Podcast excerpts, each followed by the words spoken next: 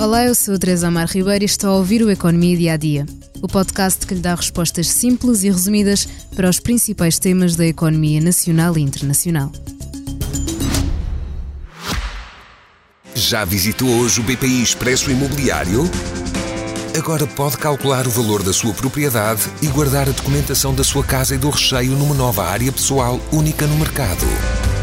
E ainda ficar a saber quanto pode pagar por uma casa localizá-la com uma pesquisa por polígonos e conhecer as soluções de crédito habitação BPI. BPI Expresso Imobiliário.pt Quem compra e quem vende na mesma página.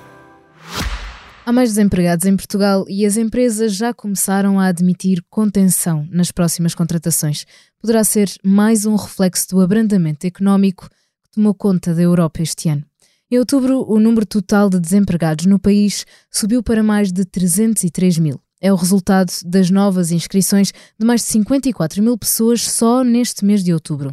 Além destes números, o Instituto do Emprego e da Formação Profissional detalhou que as únicas regiões onde o desemprego não teve um aumento foram os Açores e a Madeira. Por outro lado, a região com o maior aumento do desemprego foi o Algarve.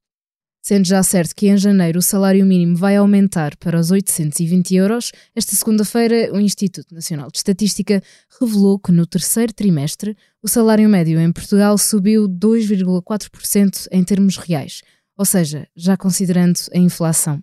A remuneração bruta total mensal média por trabalhador em Portugal ascendeu a 1.438 euros. Em termos brutos, os salários cresceram 5,9% face ao mesmo período do ano passado foram registados ganhos reais, tanto no setor público como no privado, mas o setor privado teve um aumento mais expressivo. Dado o cenário internacional de incerteza por causa da guerra na Europa e agora no Médio Oriente, o comércio mundial tem visto os seus números escalar. Por cá, a crise política veio pôr mais peso na balança da incerteza e por isso as empresas admitem a possibilidade de retração nas contratações, pelo menos até que o cenário futuro do país se clarifique.